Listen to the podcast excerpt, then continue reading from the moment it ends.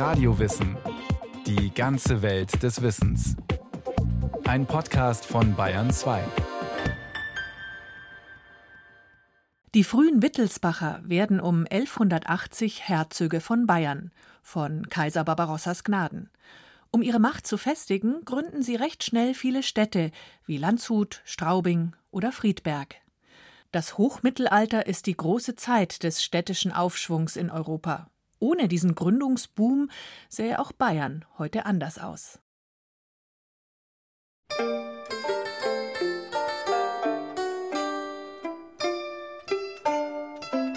Der Eintrag gleicht einer Randnotiz. Er könnte kaum schmallippiger sein. Und das für einen Anlass, den ein heutiger Politiker nur von einem großen Medienaufgebot begleitet feiern würde. Ludwicus dux Bavariae castrum et oppidum in Landshut construere cepit. Im Jahr 1204 begann Herzog Ludwig von Bayern, eine Burg und eine Stadt bei Landshut zu bauen. Was der Abt Hermann von Niederalteich in seinen Annalen mit einem einzigen Satz vermerkt, ist Auftakt einer ganzen Stadtgründungswelle durch die Dynastie der Wittelsbacher. Denn es folgen? Im Jahr 1210 kam, im Jahr 1218 die Straubinger Neustadt, 1224 dann Landau an der Isar, 1228 folgt Erding, 1230 Neuötting neben Altötting, schließlich 1264 Friedberg und so weiter und so weiter. Um die 30 Städte und Märkte entstehen in einer relativ kurzen Zeitspanne von etwa 100 Jahren. Manchmal auf der Basis einer Vorgängersiedlung, manchmal auf dem grünen Acker. Sie sind die bedeutendste Hinterlassenschaft der frühen Wittelsbacher Herzöge, die nur drei Generationen brauchen, um das Gesicht Bayerns zu verändern. Mit ihren Stadtgründungen haben sie Bayerns Topographie bis heute einen Stempel aufgedrückt. Am Beginn steht ein Ereignis, das in Bayern jedes Schulkind aus dem Schulbuch kennt. Für das Jahr 1180 vermerkt ein Regensburger Chronist mit ebenfalls nüchternen Worten Kaiser Friedrich entzog Herzog Heinrich die Herzogswürde in Bayern und Sachsen. Im nämlichen Jahr, am 16. September, setzt er den Pfalzgrafen Otto in Bayern als Herzog ein. Dies ist so geschehen in Altenburg. Eine lapidare Feststellung. Doch für Bayern, genauer gesagt Altbayern, ist das Jahr 1180 rückblickend eine Zeitenwende, meint Dr. Peter Wolf vom Haus der bayerischen Geschichte. Bayern sehe ohne diesen Paukenschlag 1180 und vor allen Dingen die folgende Zeit im 13. Jahrhundert ganz anders aus, denn Bayern vorher war ein Land praktisch ohne Städte. Es gab die Bischofsstädte, die großen, wie Regensburg, wie Passau, wie Augsburg. Aber es gab ansonsten dieses System der Städte, das für uns heute ganz selbstverständlich ist, einfach nicht. Das heißt, eine unglaubliche Veränderung der Infrastruktur Altbayerns, die in einer erstaunlich kurzen Zeit stattgefunden hat. Das muss man sich einfach mal vorstellen. Im 13. Jahrhundert ist eigentlich das System an Städten gewachsen. Und Sie müssen nur mal die Probe aufs Exempel machen. Stellen Sie sich mal die bayerische Landkarte vor, ohne Städte. Sie würden sich gar nicht mehr orientieren können. Alles, die Straßen, die Handelsverbindungen, die Kommunikationslinien, wie sollte denn das gehen ohne die Städte? Ein Wendepunkt der bayerischen Geschichte, der bis heute nachhallt. Denn die Wittelsbacher schaffen es, Bayern 738 Jahre lang ununterbrochen zu regieren. Rückblickend scheinen Dynastie und Land eins zu sein. Doch 1180 ist es keinesfalls ausgemacht, dass sie sich in Bayern behaupten würden. Denn die Wittelsbacher sind im 12. Jahrhundert nur eines von etwa 20 Adelsgeschlechtern, die sich in Bayern Landbesitz und Herrschaft teilen. Altbayern gleicht damals einem Flickenteppich sich überlagernder Besitzansprüche und Rechtstitel. Die Wittelsbacher verfügen als Grafen von Scheiern vor allem im Westen über Grundbesitz. 1115 verlegen sie dann ihren Stammsitz auf jene Burg Wittilnesbach, nach der sie sich zukünftig nennen. Einen gewissen politischen Einfluss erlangen sie erst, als sie kurz darauf Vögte am Bischofssitz zu Freising werden. Jetzt sind sie der weltliche Arm und Stellvertreter des Königs bei der Rechtsprechung im Bistum. Das spült Geld in die Kassen, macht sie aber auch zu Antagonisten des Bischofs. Ein Spannungsverhältnis, das durchklingt, wenn Bischof Otto von Freising über den späteren ersten Herzog Otto von Wittelsbach klagt. Der Pfalzgraf Otto übertrifft all seine Vorfahren an Bösartigkeit und drangsaliert bis zum heutigen Tage die Kirche Gottes unablässig. Ein Konfliktfeld, das eben auch den Anlass bildet für die späteren Neuansiedlungen. Es geht um Macht und Einfluss auf Bayerns Grund und Boden. Und wer daraus seinen Nutzen ziehen darf: Kirche, Landesherr oder der Kaiser. Der heißt damals Friedrich Barbarossa, und Pfalzgraf Otto verdankt seinen Aufstieg auch der Tatsache, dass er ein treuer Parteigänger des Staufers ist. Er begleitet den Kaiser auf seinen Italienzügen und macht sich immer wieder unentbehrlich. Die stolzen Städte, die er dort kennenlernt, mögen eine prägende Erfahrung gewesen sein, für Otto wie auch für die anderen Fürsten nördlich der Alpen. Peter Wolf es ist so, dass im Hochmittelalter in ganz Europa Städte entstehen. Also die Wittelsbacher hatten hier keine Sonderrolle und Bayern ist jetzt nicht die Avantgarde des Städtegründens. Die liegt in Italien, in Norditalien, vor allen Dingen in Südfrankreich und das ist eine Entwicklung, die sich über ja, fast Jahrhunderte zieht. Der Hintergrund ist, dass damals im Zuge von Modernisierungen in der Landwirtschaft und wegen eines günstigen Klimas die Bevölkerung stark anwuchs in ganz Europa. Das heißt, es gab viele Menschen, die auch sich zu Spezialisten ausbildeten und das war das Reservoir, aus dem die künftigen Stadtbürger überhaupt gebildet worden sind. Es gab mehr Menschen, es gab mehr Geldwirtschaft und in diesem Zusammenhang entstehen die ersten Städte gewissermaßen als eigenständige Körperschaften. Bayern hingegen ist um die Mitte des 12. Jahrhunderts noch Entwicklungsland mit seiner Handvoll Bistumsstädten, entstanden auf ehemaligen Römeransiedlungen. Als Otto dann 1180 sein Herzogsamt antritt, übernimmt er zudem ein arg gerupftes Land. Nach der Abtrennung von Österreich und der Steiermark ist Bayern geschrumpft. Anfangs verfügt Otto über keine große Machtbasis. Die Wittelsbachische Familie, das sind Aufsteiger in der damaligen Zeit. Und es gab ein großes Problem für sie. Es gab keine Hauptstadt, das wäre jetzt sowieso nicht üblich gewesen in der Zeit, aber auch der, ja, der entscheidende Ort, wo die meisten Versammlungen stattfanden, wo auch das meiste Geld war, das war Regensburg. Und Regensburg war nun gerade in der Stadtherrschaft umstritten zwischen dem Herzog, zwischen dem Bischof und zwischen dem Kaiser. Und die Bürger gab es auch noch, die immer reicher wurden. Und wie das sich in Regensburg entwickeln würde, das war ziemlich unklar. Regensburg war mit etwa 10.000 Einwohnern so etwas wie die heimliche Hauptstadt für Bayern, genauso wie für das Reich. Und auch Otto beruft hier seinen ersten Landtag ein. Doch die bayerischen Grafen bleiben fern, verweigern die Huldigung, mit der sie zeigen würden, dass sie ihn als neuen Herrn akzeptieren. Herzog Otto bleibt keine Zeit, seinen Machtanspruch durchzusetzen. Er stirbt schon drei Jahre später und hinterlässt neben sieben Töchtern nur einen einzigen und dazu noch minderjährigen Sohn, Ludwig I. Es sieht so aus, als ob die Herrschaft der Wittelsbacher eine Episode bleiben soll. Doch dann gewinnt Ludwig I. Schritt für Schritt an Boden. Denn es passiert etwas Merkwürdiges, was allgemein als Dynastensterben bezeichnet wird. Es half ihm auch, dass viele großen Adelsfamilien entweder ausstarben oder die Erben beispielsweise auf Kreuzzügen umkamen.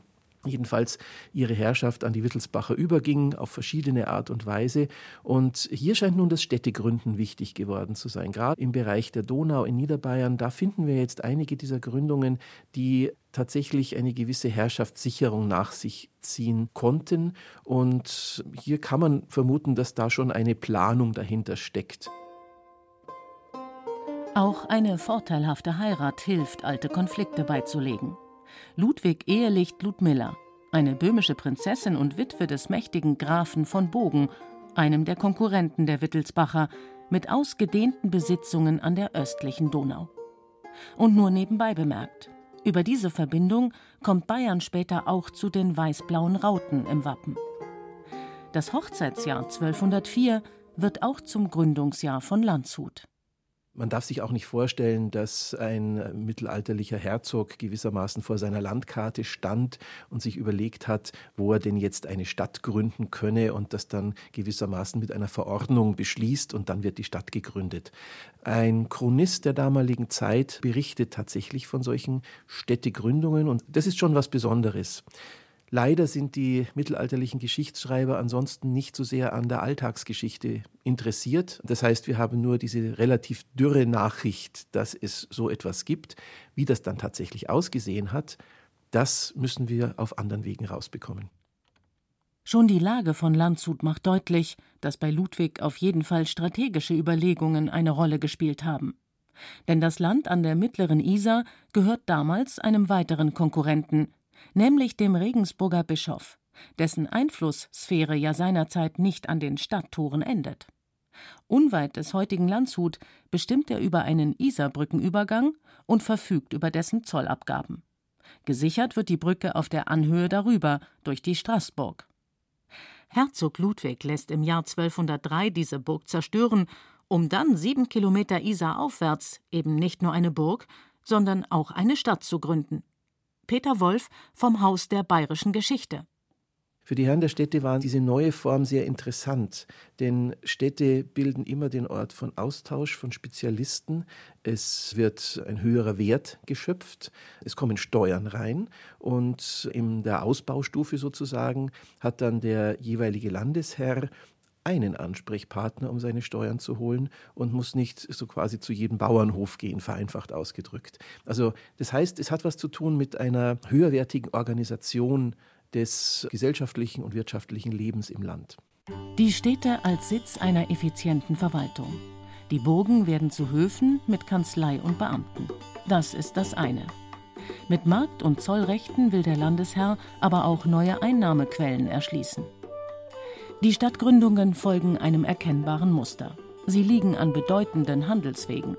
Anfangs vor allem im östlichen Donauraum, oft an Flussübergängen, wo Brücken einen Wegezoll garantieren. Sie sind strategisch geplant, um Konkurrenten zurückzudrängen. Hier vor allem die Bistümer mit ihrem weit verstreuten Grundbesitz. Nach etwa 100 Jahren Wittelsbacher Herrschaft überziehen diese Städte und Märkte das Land wie ein Gitternetz in Abständen, die damals einer Tagesreise entsprachen. Wie diese ersten frühen mittelalterlichen Siedlungen ausgesehen haben, ist nicht bekannt. Bildliche Überlieferung von wehrhaften Städten, umgeben von Mauern und Stadttoren, bekrönt durch eine stolze Burg, in der Mitte eine aufstrebende Kathedrale, diese Bilder stammen aus späteren Jahrhunderten. Aber was wir schon annehmen können, dass man die Plätze, wo eine Stadt entstehen sollte, dass man die zunächst einmal parzellierte, dass man sie überhaupt einmal aufmaß, dass man eine erste Sicherungsmaßnahme mit Holzpalisaden errichtete, sodass auch gegen irgendwelche Angriffe von außen zunächst einmal eine rudimentäre Sicherheit da war und dass dann allerdings sehr einfache Gebäude gebaut worden sind. Und doch lassen sich bis heute Gemeinsamkeiten bei zahlreichen altbayerischen Städten erkennen, wenn man aus der Vogelperspektive auf sie blickt.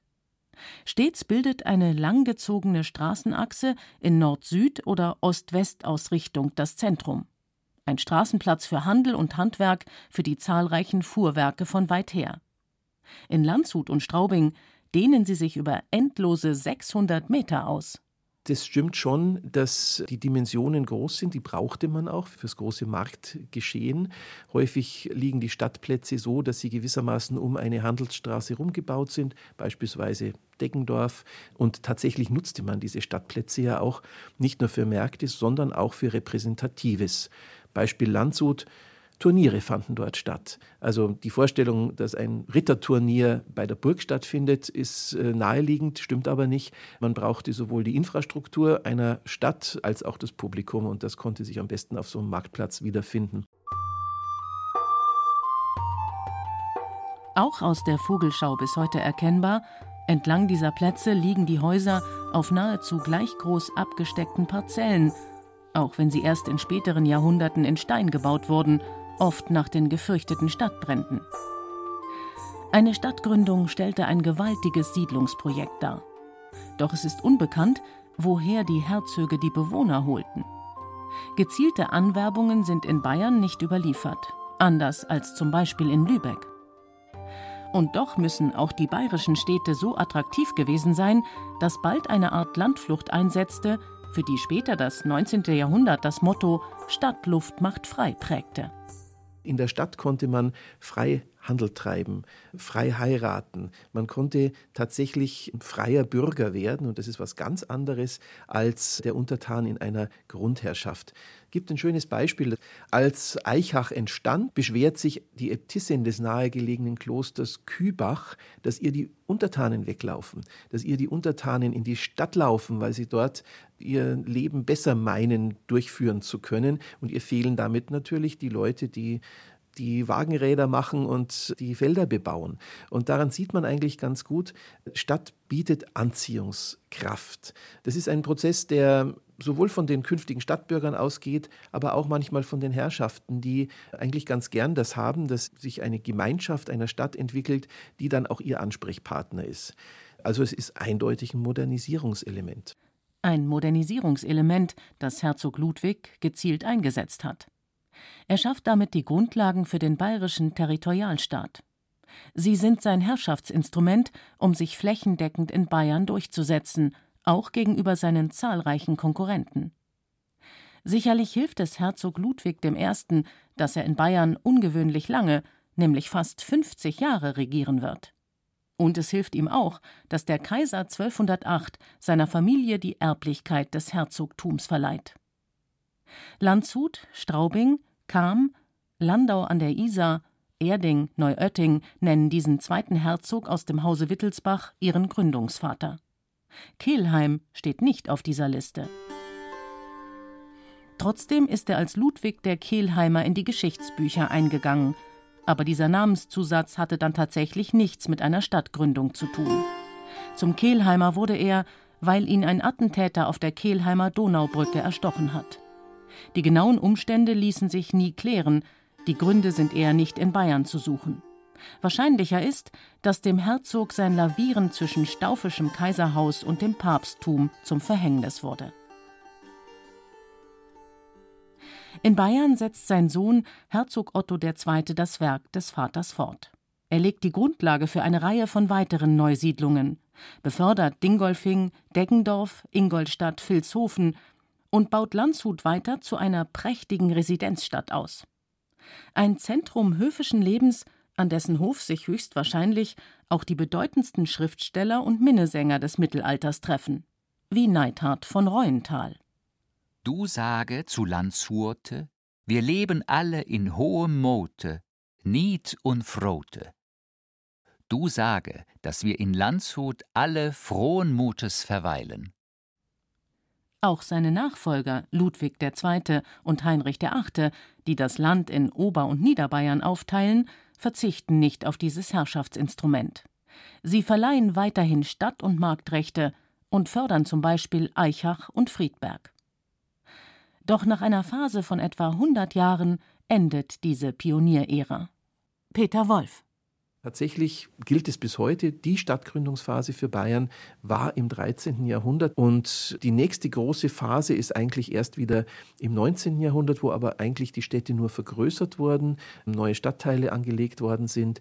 Nach dem Zweiten Weltkrieg gibt es nochmal eine kleinere Welle mit den sogenannten vertriebenen Städten, also Städte für Flüchtlinge und Vertriebene, Neutraubling, Kaufering und so weiter. Erst allmählich entwickeln die mittelalterlichen Gemeinwesen die uns bekannten städtischen Strukturen. Werden Rathäuser neben den Kirchen gebaut und es entwickelt sich eine Art kommunaler Selbstverwaltung mit Stadtrat und Bürgermeister.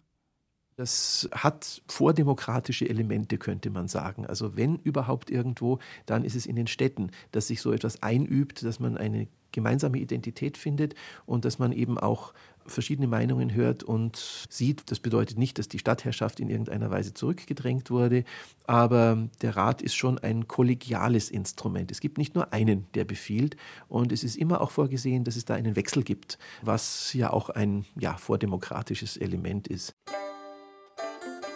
Nicht immer entwickelt sich dieses städtische Selbstbewusstsein im Sinne des jeweiligen Landesherrn. Manche Stadtgründungen verselbstständigen sich emanzipieren sich zu eigenständigen Stadtstaaten. Die Freie Reichsstadt Nürnberg ist so ein Beispiel. Im Herzogtum Bayern, später dann Kurfürstentum, verläuft diese Entwicklung anders. Hier bleibt die starke Stellung des Landesherren erhalten. Ein Erbe der frühen Wittelsbacher und ihrer aus heutiger Sicht fast schon systematischen Landeserschließung. Wie stark aber auch in Bayern die städtische Selbstständigkeit ausgeprägt ist, zeigt sich, als Bayern Königreich wird, nun vergrößert um Franken und Schwaben. Und das Interessante ist, obwohl der zentralistische Staat eines äh, versucht hat, den Städten ihre Selbstverwaltung zu nehmen und sie gewissermaßen einzuordnen in das ganze Land, gelang das dem Staat nicht. Die Städte haben ihre Selbstständigkeit bewahrt mit der neuen Gemeindeordnung. Anfang des 19. Jahrhunderts wurde ihnen das zugestanden. Das, was für uns heute so selbstverständlich ist, nämlich eine kommunale Selbstverwaltung, das war durchaus in Rede und das konnten die Städte durchsetzen. So stark hatte sich dieses Konzept Stadt schon festgesetzt, dass Stadt selbstständig bleibt und über ihre eigenen Schicksale ihre eigenen Entscheidungen trifft. Bis heute ähneln sich diese Wittelsbacher Städte in ihrer Gestalt, mit ihren langgezogenen Straßenmärkten, den stolzen Bürgerhäusern, den spätmittelalterlichen Rathäusern und Stadttoren. Die meisten sind überschaubare Gemeinwesen geblieben, viele Mittel- und Kleinstädte neben wenigen Großstädten. Dr. Peter Wolf vom Haus der bayerischen Geschichte. Genau, es ist eine Prägung bis heute, die diese Städte in ihrem Bild auch weiterhin zeigen. Und dass wir dieses Bild bewahren und auch für die künftigen Generationen bewahren können, ist keine Selbstverständlichkeit. Man muss ja nur mal außerhalb der Grenzen Europas sehen, was es da an riesigen Megalopolis-Planungen gibt und dann vergleichen mit der doch überschaubaren Realität, die auch was zu tun hat mit Selbstverwaltung und mit Demokratie bei uns. Und äh, dann vielleicht einmal kurz darüber nachzudenken, ob das nicht ein Gesellschaftsmodell ist, das eng mit dem Thema Stadt zusammenhängt, das eigentlich das ist, was wir vielleicht wollen. Das war Radio Wissen, ein Podcast von Bayern 2. Autorin Steffi Illinger, Regie Sabine Kienhöfer. Es sprachen Katja Amberger und Christian Schuler. Technik Ursula Kirstein, Redaktion Thomas Morawetz. Wenn Sie einen Eindruck vom öffentlichen Leben in einer solchen neu gegründeten Stadt bekommen wollen, empfehlen wir die Podcast-Folge Die mittelalterliche Stadt Öffentlichkeit als Chance und Risiko von Volker Eckelkofer und Simon Demmelhuber. Und wenn Sie keine Folge mehr verpassen wollen, abonnieren Sie Radio Wissen unter bayern2.de slash podcast.